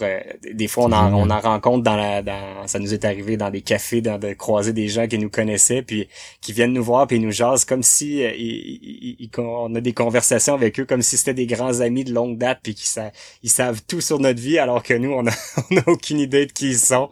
Mais c'est, ça fait vraiment une drôle de, de relation. Mais euh, côté euh, clientèle, ben c'est l'idéal parce que je veux pas tout ce côté relationnel là. J'ai pas besoin de créer cette connexion là avec le client. Lui, il l'a déjà avec moi sans même que je m'en rende compte euh, physiquement en personne. Donc, euh, ça, ça, facilite beaucoup ma, les ventes là, que je vais faire de mon côté. Alexandre, Valérie, j'imagine qu'au début de cette aventure-là, euh, ben pour avoir écouté, euh, tu, avais tout planifié, tu as, tu tu, tu l'as dit dans une de tes vidéos que tu avais essayé de tout planifier semaine après semaine, à partir du début jusqu'à la fin, et puis tu t'étais rendu compte qu'en bout de ligne, ben ça pouvait pas se faire sur d'aussi long terme ce type de, de, de planification là. Euh, donc vous vous étiez fixé des objectifs par rapport à votre aventure entre Valérie et toi. Est-ce que vous avez atteint euh, vos objectifs? Est-ce que vous les avez dépassés? Euh, quels étaient quels étaient vos objectifs d'ailleurs par rapport à ça? Ouais, ben il y a peut-être deux, deux volets à ta question. La première, le premier volet pour ce qui est de la planification, c'est moi qui s'en, qui s'en est occupé un petit peu au départ parce que euh, ça a l'air de rien, mais la partie montage vidéo occupe tellement de temps de, de Valérie que moi j'ai le temps de faire beaucoup d'autres choses entre temps parce que c'est, c'est très très euh, long et fastidieux comme travail. Mais euh, une fois qu'on, le premier voyage, c'est vraiment différent de notre nos autres aventures là. Pour pour vous mettre en contexte, on, on, a, on a appelé ça des saisons de prêt pour la route. On a la première saison qui était la première année de voyage où on a fait pratiquement le tour du Canada et des États-Unis. La deuxième saison de Prêt pour la route, c'était l'Alaska et euh, le nord de la Californie. Euh, et la troisième saison de Prêt pour la route, ben là, c'est la Floride. Euh, les, trois saisons étaient complètement différentes au niveau de la planification. La première, la première saison où là, on faisait vraiment le tour complet, puis on, on pensait pas nécessairement en faire une, vie de nomade. à ce moment-là, on, essayait de planifier vraiment d'avance pour être certain de rien manquer parce qu'on on se disait que c'était c'était une chose qu'on allait faire une seule fois dans notre vie, puis que c'était comme notre seule chance de tout voir. Fait que là, on essayait de tout planifier. Puis déjà après, euh, je pense que j'avais planifié au départ là, au moins les deux, trois premiers mois, nuit après nuit, je savais où on allait être, je savais quelle activité on allait faire, etc. Puis après, euh, comme deux, trois jours du, du début du voyage, il annonçait une tempête de neige à un endroit où on s'en allait, puis on a dû tout changer nos plans. Puis là, c'est là que j'ai compris que pour cette aventure-là, ça servait à rien de planifier, c'était au jour le jour que on, y allait vraiment euh, comme comme ça allait se passer avec la météo, avec nos, nos envies, avec euh, les activités qu'on qu'on trouvait à l'endroit où on était. Mais ça, c'était pour la première euh, la première euh, saison. Mais pour les deux autres, les, la planification était complètement différente. Euh, pour ce qui est de l'Alaska, ben là, c'était plus une planification plus technique, à savoir à quel endroit on va trouver. Parce qu'il faut savoir que l'Alaska, c'est vraiment très, très naturel. Il y a très peu de services, il y a pas beaucoup de signal cellulaire. Donc, il faut être un petit peu plus planifié parce qu'on peut pas se débrouiller toujours avec Google quand il n'y a pas de, de, de réseau pour le téléphone ou pour l'Internet. Il faut vraiment être, bien équipé pour se débrouiller en autonomie. Donc, euh, c'était plus une planification technique pour ce qui est de l'Alaska. Puis là, ben, pour la Floride, c'est, vraiment complètement différent. Là, on est vraiment planifié beaucoup plus relax. On passe plus de temps à chaque endroit qu'on visite. Puis on le fait vraiment euh, un peu plus comme un travail. Les autres, on, le faisait vraiment plus pour visiter, vraiment juste pour le plaisir. Mais là, cette fois-ci, on le fait euh, un peu plus pour intéresser nos abonnés parce que c'est une destination, la Floride, qui est très, très prisée par les, les snowbirds québécois. On les appelle comme ça euh, au Québec. Les, les gens qui, qui sont très souvent à la retraite, qui vont aller passer l'hiver dans une caravane ou dans un camping-car en Floride pour se, sauver de, de l'hiver qui est très froid au Québec. Je savais d'être un snowbird, moi d'ailleurs. exact. Puis là, ben, notre troisième euh, saison de Prêt pour la route est vraiment un petit peu plus dans, dans, dans le but de, cibler notre audience puis de, de, leur donner de l'information qui va les intéresser puis les aider à planifier eux autres leur hiver quand ils vont euh, voyager vers la Floride. Donc là, on est un petit peu plus planifié qu'à l'habitude. Puis en même temps, on a eu le temps de le faire parce qu'on a eu comme un, repos de deux mois avant de repartir en voyage. Donc j'ai eu un gros deux mois de, de temps pour planifier un petit peu notre aventure en Floride. Donc ça a été vraiment différent. Quand tu dis vos outils de planification, tes outils, ben en fait, quand, tu dis planifier, est-ce que tu utilises certains outils particuliers ou?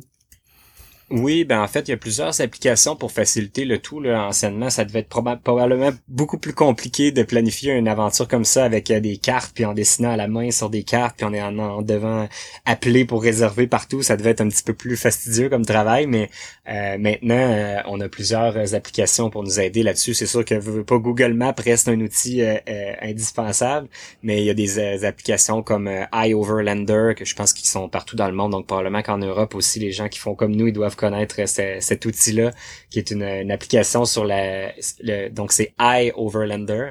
sur cette application-là, en fait, on peut trouver des emplacements pour passer la nuit, souvent gratuits ou euh, très peu chers.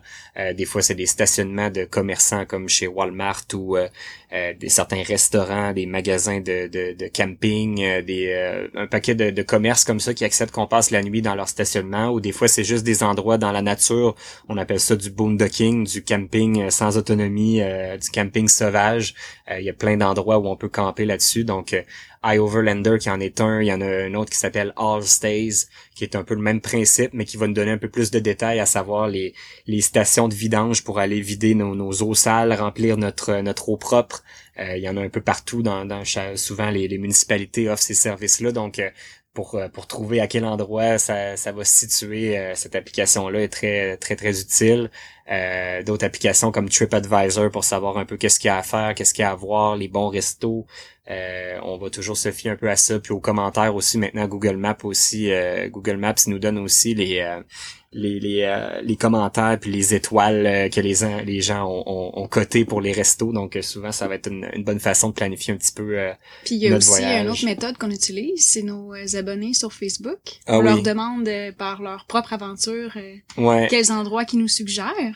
Ouais, ça c'est sûr que ça nous aide beaucoup. Euh, au départ, on n'avait pas assez d'abonnés pour pouvoir se permettre ce luxe-là de, de, se servir de leur connaissance, mais comme là présentement, surtout en Floride, on a beaucoup beaucoup de nos abonnés qui qui, qui, ont passé des années à, venir euh, à venir en Floride puis découvrir. Ça fait qu'on a des précieux conseils qui viennent d'eux autres euh, pour nous aider à planifier, donc c'est vraiment pratique. Au niveau des outils, évidemment, si on, quand on parle d'une chaîne YouTube, on parle d'outils vidéo. Euh, Outils de montage aussi, euh, vous avez des super belles images avec un drone, j'imagine. Mais euh, outre ça, vous avez, vous utilisez quoi comme outil pour la, captation vidéo et pour faire le montage Peut-être plus Valérie qui va nous répondre là-dedans? ouais. Pour ma part, je travaille sur un MacBook Pro. Euh, j'utilise comme programme de, de montage vidéo, c'est le Final Cut Pro 10. Le, ben, en fait, c'est X et non 10. Oui, euh, oui, c'est ça, parce que le, le X, euh, le, le, X a été approprié par Apple pour 10 ouais. plus un X. euh, quand, quand je t'écoute Final Cut Pro, le vidéo, ça prend de l'espace de manière incroyable. J'imagine vous utilisez le cloud ou vous utilisez quoi pour stocker tous vos vidéos? On peut pas vraiment se permettre d'utiliser le cloud parce qu'on n'a pas toujours un, réseau qui est, suffisamment bon pour euh, storer ces, données-là. Puis quand on travaille dessus, euh, on n'a pas le choix de, l'avoir euh, en interne sur notre. en fait, on a. Ben, je vais t'expliquer un petit peu le, setup qu'on a pour faire notre montage. On a on part des, de, de, nos caméras ou de notre drone euh, qui, ont des cartes mémoire, on envoie ça vers un premier disque dur qui est notre disque dur vraiment de backup où lui va, va, va vraiment recevoir toutes nos images récentes.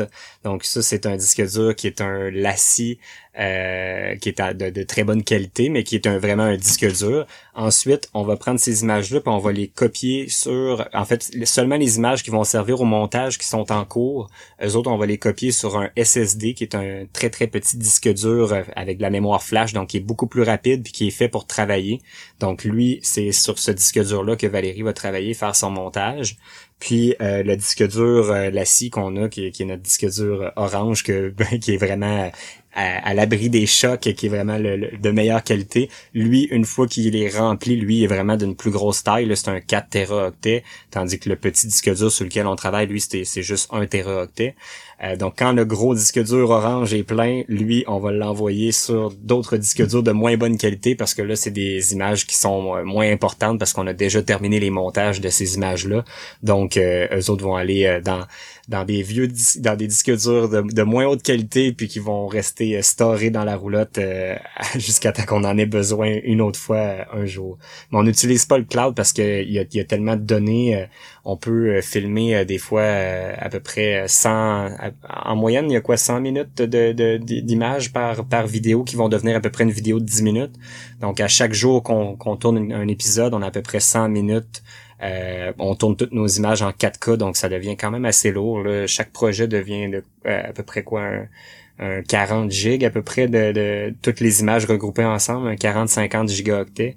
Donc c'est quand même euh, beaucoup beaucoup de, stockage. Puis souvent notre connexion internet est pas suffisante pour downloader ou uploader ces images-là assez rapidement pour qu'on puisse travailler avec. Donc c'est beaucoup plus efficace avec des disques durs, mais ça coûte beaucoup plus cher puis ça prend de ça prend de l'espace pour les mettre. Au, niveau de vos appareils pour, euh, pour filmer, photographier euh, des, de magnifiques images de drones? Ouais, exact. Donc nous on a le DJI Mavic Pro, euh, la, version originale, mais là maintenant il y a la version 2 qui est sortie il y a pas longtemps, donc on, ça sera peut-être éventuellement un investissement qu'on qu'on fera. Mais on dirait que je j'ose pas le faire tant que le, le premier fonctionne encore puis qu'on l'a pas encore planté malgré quelques petits quelques petits accidents, mais il est toujours en vie, il fonctionne très bien encore pour l'instant, donc on, on poursuit avec lui. D'ailleurs, à propos, euh, au niveau des, des, euh, des, drones, vous avez voyagé à la grandeur de l'Amérique du Nord, euh, et, et, et, comment c'est perçu maintenant le drone? Parce qu'au début, c'était peut-être une un petit jouet qui arrivait dans les airs, mais maintenant, est-ce qu'il y a des, des drôles de perception? Est-ce que vous pouvez filmer où vous voulez? Ça, je sais pas quoi, vous voulez c'est, vrai que ça a beaucoup évolué en très très peu de temps, euh, ce, ce, monde-là, les drones. Au départ, on était pratiquement les seuls à en avoir. Il y avait pas beaucoup de monde qui avait ça. C'était vraiment réservé euh, aux, aux, cinéastes amateurs ou professionnels. Puis il y avait très peu de, de, de, gens qui en avaient euh, pour le plaisir. Mais là, aujourd'hui, on en voit beaucoup plus. Puis c'est, beaucoup plus mal... C'est de plus en plus mal vu quand on l'utilise, on se sent comme on dirait de plus en plus mal. On a l'impression que ça dérange les gens aujourd'hui plus qu'avant. Avant, ça les, euh, les gens étaient plus curieux à savoir c'était quoi. Ils venaient voir les images, ils étaient impressionnés par ça. Mais là, de plus en plus, tout le monde sait c'est quoi. Puis ça dérange plus qu'autre chose. On dirait souvent les gens viennent, euh, on, a, il y a de plus en plus de règles aussi qu'on doit suivre. Donc euh, chaque pays a ses règles. On a, fait une croisière l'année dernière où fait, on, avait amené notre drone. Puis à chaque fois qu'on entrait ou qu'on sortait du, bateau, on devait le, le, se le faire confisquer, le, le, mettre en consigne, puis le récupérer quand on sortait du bateau pour aller sur une île, exemple, puis visiter. Là, on pouvait le récupérer, l'utiliser sur l'île, mais encore là, rendu sur l'île, ben dans certains cas, il y avait des, des réglementations à suivre, des endroits où on pouvait pas le faire voler. Donc c'est c'est de plus en plus complexe puis de plus en plus mal vu d'avoir un drone, mais ça fait tellement des belles images que des fois, ben souvent, ça vaut la peine quand même de, de se donner le, le, le, trouble de, de le sortir, de, de vérifier la réglementation pour dire qu'on a des belles images en bout de ligne. J'en profite que vous que vous citiez euh, DJI. Euh, il y a euh, le il y a un petit appareil là qui est sorti qui fait fureur là auprès des, des youtubeurs a priori. c'est le DJI Osmo Pocket. Là, vous avez un équipement de ce type-là ou est-ce que c'est un truc que vous envisageriez de, de, de, vous équiper? En gros, pour pour synthétiser, c'est 360 c'est 350 dollars grosso modo hein, pour un appareil de la taille d'un micro comme ça portable, mais qui fait de la vidéo 4K stabilisée. donc ce qui paraît vraiment top pour pour un youtubeur quoi. Ouais, définitivement Ben, en fait, on n'a pas le Osmo Pocket. Euh, on, on, a, on a regardé toute la, la, présentation quand, quand, la journée que ça a sorti parce qu'on est toujours à l'affût un peu de, de ces nouvelles technologies-là. Euh, pour ce qui est des, des, de, de, la qualité qu'on essaie d'aller euh, d'aller chercher dans nos vidéos, on utilise l'équipement un petit peu plus euh, professionnel, un peu plus euh, dispendieux, puis un peu plus de troubles à traîner. Donc le présentement, on utilise le DJI Ronin S, qui est notre stabilisateur qu'on utilise avec notre caméra principale, qui est la Sony A6500. Donc en bout de ligne, ça donne à peu près le même résultat que le Osmo Pocket, mais avec des couleurs beaucoup plus belle, une profondeur de champ euh, plus intéressante, euh, une flexibilité au niveau des lentilles qu'on peut euh, aller chercher une lentille avec un long zoom, une lentille avec un, un, champ de vue plus large. Donc on a un petit peu plus de flexibilité, mais c'est à peu près 20 fois la taille du Osmo Pocket et 20 fois le poids du même peut-être plus que 20 fois le poids, c'est vraiment assez assez lourd à traîner. Euh, on a quand même certains outils comme ça parce que veut, pas dans certains euh, dans certaines situations, on peut pas toujours arriver avec notre gros équipement professionnel. Dans certains cas, euh, euh, surtout que nous autres, on, on planifie pas toujours d'avance nos tournages, donc on, se présente un peu sur sur le champ à des endroits, puis des fois on se fait avertir qu'on n'a pas le droit d'équipement professionnel, mais qu'avec une petite caméra, on peut s'en sortir puis faire des images qui, qui ont quand même du bon sens. Avec exemple le, Osmo Pocket, exemple, ça, ça, a l'air d'une caméra pour le, consommateur, monsieur, madame, tout le monde, mais en bout de ligne, ça donne des images qui sont quand même d'une belle qualité. Donc on a euh, ce qu'on a pour remplacer parce qu'on les a achetés avant le Osmo Pocket, mais on a le Osmo Mobile euh, qui est un stabilisateur pour le téléphone. Euh, donc on utilise notre iPhone notre iPhone 10 pour filmer avec le Osmo Mobile. Donc ça fait un autre un autre système qui peut être un petit peu plus portable puis moins impressionnant pour dans certaines situations. On a la petite Sony RX100 Mark V qui est une toute petite caméra, mais qui offre une qualité d'image qui est vraiment exceptionnelle, puis une profondeur de champ quand même qui est belle, euh, intéressante, avec un zoom. Donc c'est vraiment une petite caméra qui est très euh, un, passe-partout. Euh, c'est notre notre caméra de, de, sécurité dans les cas où on peut pas amener notre grosse caméra. Donc là, exemple, ici on est à Orlando, donc si on doit, on, planifie un petit peu nos prochains jours, on va aller probablement tourner une vidéo sur le, site de Disney World à, Orlando. Donc c'est le genre d'endroit où on pourra probablement pas traîner notre grosse grosse caméra avec notre euh, DJI Ronin. On va probablement amener peut-être juste la petite caméra Sony, peut-être juste aussi, euh, on a aussi la GoPro avec le stabilisateur pour la GoPro, le Karma Grip. Donc peut-être que ce sera ça le combo qu'on va faire. Mais euh, assurément, le, Osmo Pocket pourrait être utile dans une situation comme ça, dans une journée comme comme une visite de Disney World où on pourra pas amener notre gros équipement. Donc on a un petit peu de toutes les gammes d'équipements qui vont nous donner un peu toutes les gammes de, de, de, de type d'images on essaie de combiner tout ça ensemble pour faire des, euh, des de beaux épisodes. Mais c'est fou comment notre euh, notre public souvent on, a nous autres on a ce souci là parce qu'on est on a un petit peu ce côté artistique là où on veut que toutes nos images nos images soient magnifiques mais en bout de ligne, ce qui est vraiment important, c'est c'est l'histoire, c'est le message qu'on va véhiculer, c'est l'information qu'on va leur euh, leur apporter. Puis je pense que c'est ça qui qui va vraiment déterminer le succès ou le ou l'insuccès d'une d'une de nos vidéos. Donc des fois, je pense qu'on se casse peut-être un peu trop la tête sur la qualité d'image, puis moins la tête sur l'histoire, alors que c'est plutôt le contraire qu'on devrait faire. Ouais, tout à fait. Ben, je, suis assez impressionné euh, de voir tout l'équipement que ça prend. Vous l'avez vraiment abordé comme une entreprise. Hein. C'est vraiment, euh, vous avez investi dans les bons produits, les bons logiciels, le temps qu'il faut. Euh, euh, au niveau de la, discipline de vie par rapport à, tout ça, outre la douche militaire que, que, tu, que tu mentionnes, tu vas peut-être expliquer, est-ce qu'il y a, vous avez l'air heureux, tout a l'air bien, mais est-ce qu'il y a des choses plus difficiles que d'autres à vivre? Ben, honnêtement, ça paraît pire un peu que, que ça peut en avoir l'air. Même, même quand on parle de la douche militaire, la douche militaire, pour ceux qui, qui connaissent pas ça, en fait, c'est, je, je sais pas d'où vient l'expression, mais la, la plupart des gens qui vivent en, en caravane ou en camping-car savent un peu de, de, quoi je parle. En fait, la douche militaire, c'est une douche qui est, qui est pas très agréable, mais qui est vraiment plus fonctionnelle. Euh, c'est vraiment juste d'utiliser le moins d'eau possible pour prendre sa douche. Donc, on rentre dans la douche, on se, on se rince en quelques secondes, on se, on ferme l'eau, on se savonne et on se rince à nouveau et on sort. Euh, parfois, l'eau va être euh, très très froide, puis elle aura pas eu le temps de devenir chaude le temps qu'on est dans la douche. Donc euh, c'est un souvent c'est moi qui se sacrifie. Moi je prends ma douche en premier, j'utilise l'eau froide. Elle devient chaude par la fin de ma douche, puis là Valérie peut aller prendre sa douche avec. Il faut dire qu'Alexandre est habitué à l'eau froide avec son hockey. les douches dans les arénas sont pas toujours très chaudes. Ouais, ça mettons que ça moi ça ça m'affecte un peu moins que Valérie l'eau froide. mais mais ça, ça, ça paraît pire que c'est parce que ça c'est seulement dans les cas où on est en autonomie où on a on va être en, comme je disais tantôt, en boondocking ou en camping sauvage euh, quand on est dans un stationnement où là on est limité un petit peu sur notre eau. Mais comme là présentement on est pour deux semaines dans un dans un camping présentement avec tous les services. Donc euh, hier j'ai pris une douche d'à peu près 10 minutes d'eau chaude. Il y avait pas, aucun stress avec ça. Donc c'est pas quelque chose qu'on doit vivre à tous les jours.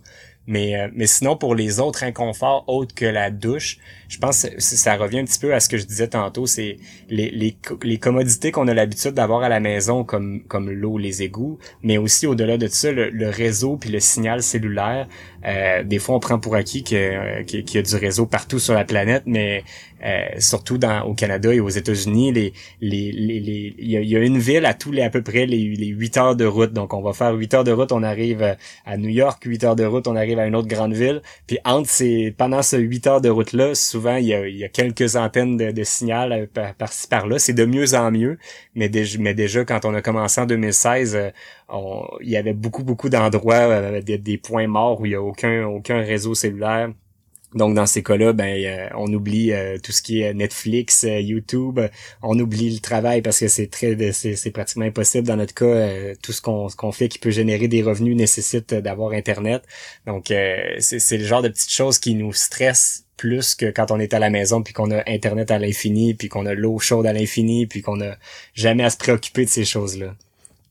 C'est vraiment c'est vraiment devenu un pan de l'économie le le, réseau cellulaire assez incroyable. Là. Limite, euh, j'ai eu des discussions parce qu'en Amérique du Nord, euh, on n'est pas aussi chanceux qu'en France en, termes de tarifs sur la mobilité. C'est un vrai frein à l'innovation, un frein à des, à des. Vous, vous arrivez à, vous dépanner, vous arrivez, vous avez appris tout ça, mais euh, si on voulait le vivre vraiment à plein avec un réseau, euh, un réseau mobile, ça serait absolument très très difficile. Tandis qu'en Europe, ça, en tout cas, ça a l'air être beaucoup plus simple et en plus les tarifs sont, sont moins élevés. en, en, frais de, de, de télécommunication, est-ce que c'est un gros pourcentage de votre budget, ça, d'ailleurs? Euh, oui, c'est sûr, parce que veux, pas le, nous autres, on a besoin d'avoir à partir du réseau cellulaire, c'est ce qui constitue notre notre réseau. On n'a pas de réseau Wi-Fi comme euh, comme on a à la maison euh, branché avec un câble. Donc nous, on utilise les ondes cellulaires pour créer notre propre réseau Wi-Fi à l'intérieur de la roulotte. Donc on, on utilise un, il appelle ça un hotspot. je sais pas en, Europe si vous avez ce, vous avez probablement ce, ce type d'appareil là, mais je sais pas si vous l'appelez comme ça. Mais, euh, mais bref, on utilise, euh, c'est, dans le fond, c'est un, c'est un petit, un petit bidule qui est comme un peu un genre de routeur qui va, dans lequel on met une carte SIM à l'intérieur, et puis lui, il va capter les ondes de, de réseau cellulaire, puis nous, euh, nous renvoyer ça sous forme de réseau Wi-Fi à l'intérieur de la roulotte. Et puis, donc, on doit payer euh, ça a beaucoup diminué quand même euh, aux États-Unis ces frais-là. Euh, nous, on a un forfait qui est illimité, donc il nous permet de pas avoir à se casser la tête avec ça, à savoir combien de, données on a utilisé. Euh, veux pas, on en utilise beaucoup parce qu'on, comme je disais, nos vidéos sont tous en 4K, donc chacun sont assez lourds, donc on a quand même beaucoup beaucoup de, de, données à passer à chaque à chaque mois. Donc on a un forfait illimité. Anciennement, ça nous coûtait 100 dollars US par mois. Et là, maintenant, on est rendu, on a, ça a baissé à 65 dollars US par mois pour ce, voyage-ci. Donc, euh, c'est, ça, ça a beaucoup diminué. Euh, puis il faut savoir que le, US, euh, ça, ça prend à peu près 1,30$ canadien pour avoir 1$ US. Donc en bout de ligne, ça revenait à peu près à 130$ canadiens par, par mois. Euh, donc c'était quand même assez dispendieux pour euh, pour avoir juste l'internet, mais aussi au-delà de l'internet, moi j'avais besoin aussi du téléphone, donc j'ai un forfait de téléphone à part qui lui nous coûte à peu près, euh, je pense c'est 70 dollars par téléphone, où là on a la voix et texto illimité Canada, États-Unis et Mexique aussi, donc on a cette option là aussi qui est, qui, est, disponible. Donc c'est sûr que ça constitue quand même une dépense qui qui est, qui est obligatoire mais je pense que quelqu'un qui, euh, qui, mène ce, mode de vie-là, mais qui, qui va peut-être avoir un travail différent de nous ou qui qui aura pas besoin d'uploader des vidéos très lourdes à chaque semaine, aura peut-être pas nécessairement besoin d'un forfait comme nous on a, puis pourra peut-être se débrouiller avec l'internet des, des Starbucks, euh, des McDonald's, des Walmart ou peu importe là, quand ils sont euh, sur la route. Là pour ceux qui nous écoutent, euh, pour ceux qui nous écoutent en France, c'est vrai que c'est des sommes qui paraissent euh, pharaoniques pour euh, pour pour les abonnements et effectivement, on en est maintenant désormais un peu un peu loin. Hein.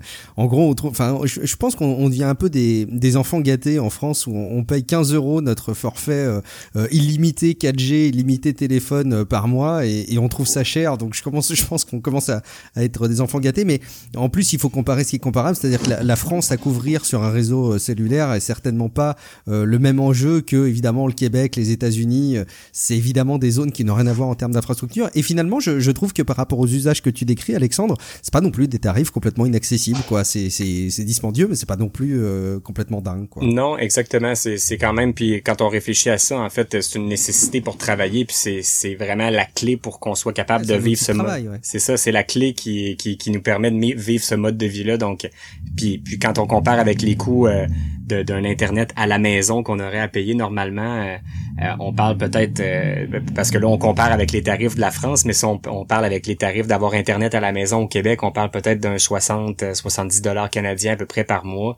Donc c'est pas une énorme différence de plus là, pour nous. On a quand même l'habitude de payer ces, frais-là qui sont beaucoup plus dispendieux que vous en Europe. Là, donc c'est pas si pire pour nous. Euh, évidemment, vous avez un blog, vous avez une chaîne YouTube, vous êtes des multimillionnaires avec la publicité. C'est comme ça que ça marche, non, sur Internet? pas tout à fait. euh, juste pour vous donner une idée, puis même c'est le chiffre qui circule un petit peu euh, partout sur le web, mais c'est pas tout à fait ça. Euh, les, gens vont penser souvent que c'est à peu près un dollar par tranche de 1000 vues euh, sur, sur le web, mais c'est vraiment pas une, règle qui s'applique à tout le monde dans tous les domaines. Même j'aurais tendance à dire que nous, de notre côté, on n'a pas des, nombres de vues qui sont super énormes parce que veut, veut pas notre audience, on est limité vraiment à un marché qui est très niche, qui est le principalement les les les Québécois, euh, qui sont euh, amateurs de camping, de, de, de, en VR. Donc, on a un auditoire qui est assez limité. Euh, tandis qu'en France, il y a, un, marché qui est beaucoup plus important à, ce niveau-là. Donc, quand on regarde nos statistiques puis qu'on se compare avec des, des YouTubeurs français, on, on, fait pitié un petit peu avec notre nombre de vues. Sauf que la bonne nouvelle de ce côté-là, c'est que on est on est moins en compétition dans notre marché. Puis les, les statistiques sont beaucoup plus en notre faveur. on, on parle pas de 1 dollar par tranche de 1000 vues là, de notre côté. Souvent on est beaucoup plus élevé que ça. Puis on a euh, la possibilité, étant donné qu'on a moins de compétition, ben, on a plus de partenariats possibles à, faire avec certaines entreprises. Euh, donc au niveau des, revenus, euh, faut pas penser qu'on est millionnaire par contre grâce à ça, là, pas du tout, parce que si on fait le, calcul de combien on gagne de l'heure, exemple avec avec ces, ce projet-là, je pense que j'aime mieux pas faire le calcul parce que ça va être trop décourageant.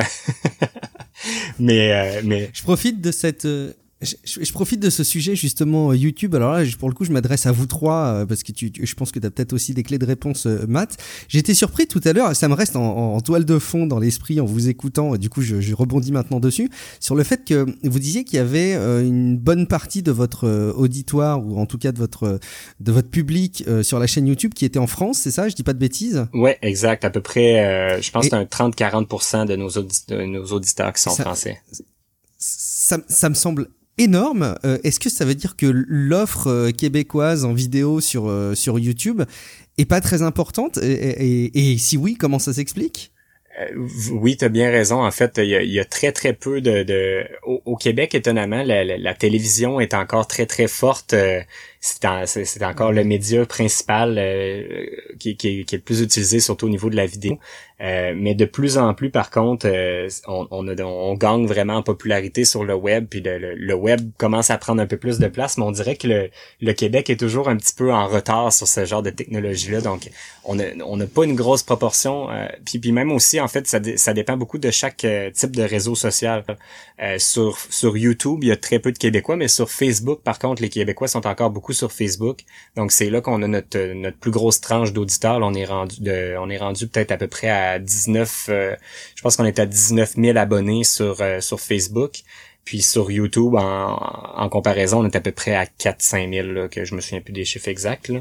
Euh, donc, euh, donc il y a vraiment une, plus grosse proportion de nos abonnés qui sont sur euh, sur Facebook, mais c'est vraiment un marché qui est en gros en croissance, mais en même temps l'offre aussi est, beaucoup moins importante. Là. Il y a pas beaucoup de YouTubers québécois, il y en a très, il y en a quelques uns, mais ça se compte pratiquement ceux qui gagnent leur vie à produire du contenu web au Québec. Je pense que ça se compte sur sur deux mains.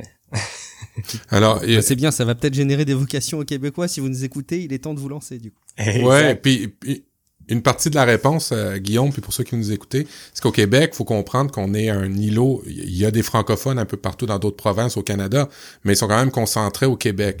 On est 8 millions, grosso modo, on va le faire vite, on est 8 millions de Québécois, euh, et euh, c'est les entreprises ont pas habituellement euh, avantage à, à, faire de meilleurs prix pour nous les Québécois versus les autres, ce qui fait que ben on reste cantonné à nos médias, on a trois quatre postes de, de, télévision euh, publics là, entre guillemets, euh, on est habitué de les écouter, il y a beaucoup d'usages qu'on qu'on qu'on conserve. Ça commence à changer. De par un un un simple un simple aspect, c'est que les coûts de la télévision câblée sont de plus en plus élevés et beaucoup de gens commencent à regarder autre chose. Alors Netflix a pris beaucoup beaucoup d'envol au Québec euh, et on a tout TV aussi au Québec. Puis ben on commence à avoir des chaînes comme Prêt pour la route. Il y a, il y a quelques youtubeurs euh, québécois qui en font, euh, mais des vraies chaînes avec du contenu intéressant à regarder comme Prêt pour la route, effectivement, il y en a pas beaucoup. Euh, j'en connais pas beaucoup, je les connais pas toutes, mais j'en connais pas beaucoup des Québécoises. Euh, mais ça commence à se faire euh, et, c'est tant mieux. Puis c'est pour ça que je voulais aussi avoir prêt pour la route dans, dans, dans Relive pour donner un coup de un coup de boost avec les Français pour augmenter une chaîne québécoise. Ah ben merci beaucoup. C'est gentil, très très très gentil. Alors, le, le là, évidemment, vu que vous n'êtes pas millionnaire avec YouTube, vous avez parti du financement participatif. Et puis, avec, c'est avec ça que vous avez gagné vos premiers millions. Est-ce que je me trompe? Ben oui, tu te trompes. Mais euh, oui, on a, on a testé ça. En fait, on a commencé ça à la fin de notre... Euh, quand on est revenu de l'Alaska dans notre dernier voyage. Exact. C'est un truc qu'on avait en tête depuis longtemps parce que c'est on, s'entend que c'est rien de nouveau le, financement participatif, mais on essayait vraiment de, créer quelque chose nous qu'on on, on voulait pas demander de l'argent pour financer notre aventure. On voulait vraiment offrir quelque chose en échange. Donc, on, on, génère plus de contenu pour, euh, pour ces abonnés-là. On essaie d'être plus près d'eux autres. Puis on avait vraiment cerné on commençait à avoir vraiment beaucoup plus de questions techniques, puis on voyait qu'il y avait des gens qui s'intéressaient à notre mode de vie, puis qui, qui voulaient faire la même chose que nous. Puis ça devenait une partie trop prenante de notre temps de répondre individuellement à chacune de ces personnes-là. Puis on s'est dit qu'en créant cette cette plateforme-là, en utilisant la plateforme de Patreon, euh, puis de, de, de, créer ce, ce financement participatif-là, ben ça viendrait justifier qu'on prenne du temps de, notre temps pour leur créer du contenu euh, supplémentaire, mais aussi répondre individuellement à leurs questions euh, particulières sur le mode de vie. Parfois, euh, c'est assez drôle parce que vous vous nous avez déjà posé dans, dans, dans le podcast un paquet de questions que ces gens-là ont pour nous, à, savoir pour le réseau cellulaire, comment comment ils peuvent mmh. faire pour travailler ou pour l'équipement audio-vidéo s'ils veulent faire des vidéos comme nous on le fait.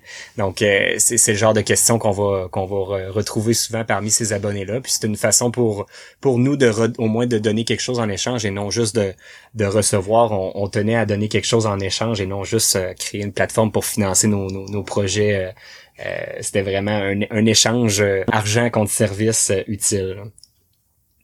J'en profite aussi euh, pour vous demander du coup comment vous voyez l'évolution de votre euh, activité euh, pro? Alors j'ai compris qu'il y avait en gros les deux activités que vous meniez tous les deux, donc ton activité, ton ancien métier que tu as transposé à, votre nouvelle vie, Alexandre, et puis ce, travail autour de, la vidéo. Et du coup, est-ce que finalement il n'y a pas un, équilibre qui pourrait évoluer entre les deux? Et puis surtout, est-ce que vous envisageriez pas par la suite bah, de faire en sorte que la réponse à toutes ces questions de personnes qui vous demandent de comment on fait en mobilité, comment on vit, comment on s'organise. Est-ce que finalement ce serait pas un service que vous pourriez rendre pour euh, euh, ben, coacher des personnes qui voudraient changer de vie tout simplement? C'est un truc que vous avez envisagé, que vous verriez faire à long terme?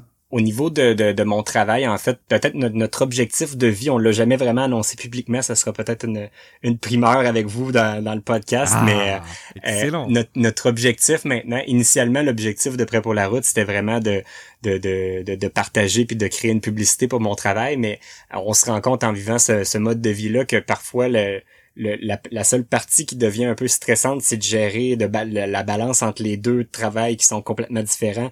Euh, mon travail à moi m'oblige un petit peu à un, horaire vraiment d'un 9 à 5 pour suivre un peu les horaires des banques euh, au Québec.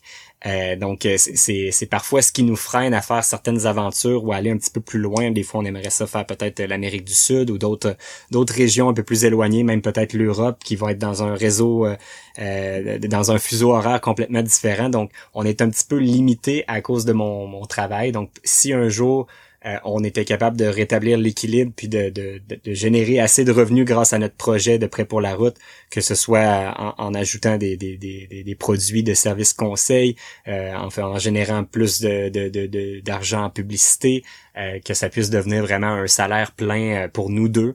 Parce que là, pour l'instant, prêt pour la route, c'est le salaire que ça génère, c'est pour compenser pour le travail de Valérie. Puis moi, ben, j'ai mon emploi. Donc, si on pouvait euh, réussir à propulser l'entreprise de prêt pour la route puis que ça, ça génère assez de revenus puis qu'on fasse mm. ça à temps plein, on aurait moins de limites puis on pourrait être encore plus libre qu'on l'est présentement. Ça fait que ce serait un, un souhait pour euh, peut-être euh, d'ici la fin de 2019 ou 2020. Dans les d'ici la d'ici deux ans, j'aimerais ça que ça soit notre, notre activité principale qui génère nos revenus. Ben, écoute, Alexandre, Valérie, merci beaucoup euh, en tout cas pour, euh, pour avoir pris le temps de répondre à toutes ces questions et moi ça, ça m'inspire énormément. Euh, je, vraiment encore une fois je reboucle sur ce que je disais tout à l'heure, il y a cette vertu de, de, la, de la simplicité dans votre accueil qui est très loin d'autres, c'est peut-être un trait de caractère québécois vous allez me dire, mais qui est très loin de la manière dont on peut voir des personnes qui amènent le changement de vie comme étant quelque chose de presque assez hautain dans lequel moi je me sens presque mal à l'aise. là je me sens presque à l'aise à vos côtés quand je vois les vidéos et je confirme que d'échanger avec vous, ça donne un petit peu ce, même sentiment. Je retiens aussi encore une fois, moi ça m'a beaucoup marqué dès le début de notre échange, le fait que euh, un travail qu'on menait en relationnel comme ça euh, euh, et, qui est basé sur la confiance avec les gens, finalement on arrive aussi bien, voire mieux à le faire en transmettant de la confiance de par la diffusion des contenus qu'on peut faire en ligne, en vidéo ou une présence sur les réseaux sociaux. Donc là ça donne quand même du grain à moudre sur les discussions quand on dit que les nouvelles technologies technologie éloigne les gens, moi ça me fait vraiment réfléchir. On parlait aussi de marque personnelle dans d'autres épisodes, je trouve que ça, ça, transpire aussi beaucoup dans nos échanges. Euh, j'ai pas été perdu euh, par des propos et des mots que vous auriez pu tenir tous les trois, donc je, suis d'autant plus ravi et ça m'a vraiment fait très plaisir euh, de, de, découvrir cet aspect euh, avec vous et ce voyage. on passe à la suite, Matt, et on va peut-être bientôt conclure. Ben oui, en fait, euh, moi, je, je, vais conclure avec avec euh, l'équipe de Prêt pour la route. Maintenant, on va, c'est un branding, l'équipe de Prêt pour la route.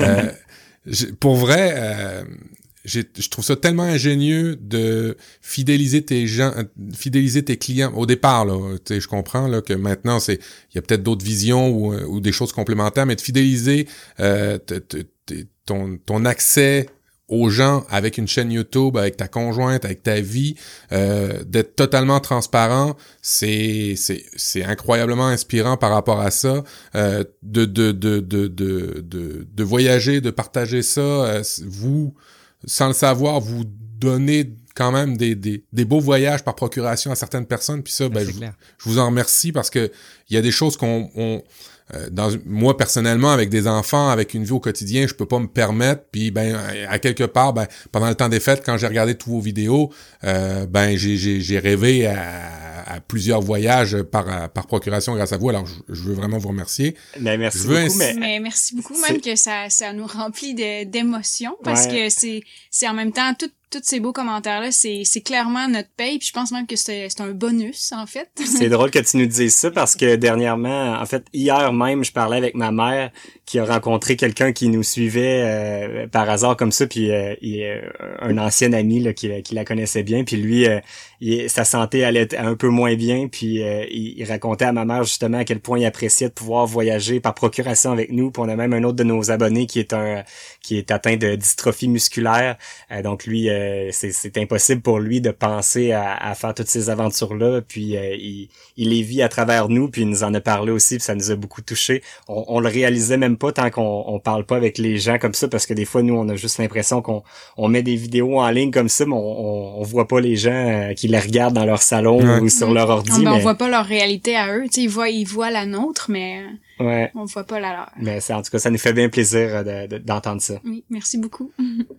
Et puis ben, n'hésitez euh, pas hein, à aller voir la, chaîne d'Alexandre de, et Valérie. Vous allez euh, voyager en Alaska, vous allez voyager euh, si vous aimez les États-Unis ou vous rêveriez, vous, Européens, à la vie américaine, ben, à quelque part, vous allez voir beaucoup, beaucoup de, de, de, choses vraiment fantastiques à travers leur voyage. Euh, je recommande évidemment leur Patreon. Hein. Euh, vous pouvez avoir en primeur des vidéos à l'avance. Vous pouvez les aider à continuer à faire ça parce que, à quelque part, si, si, vous voulez en voir plus, évidemment, si vous les aidez avec Patreon, à partir de, ça commence à partir de 2 dollars à peine. Euh, c'est comme on le dit souvent, en tout cas moi comme je le dis souvent, mon Patreon, c'est pas tout le temps, c'est aussi une motivation à faire les trucs. Alors ça, si vous voulez aider Alexandre Valérie, n'hésitez pas, ça fait toujours plaisir d'avoir des pieds pièces dans la popoche.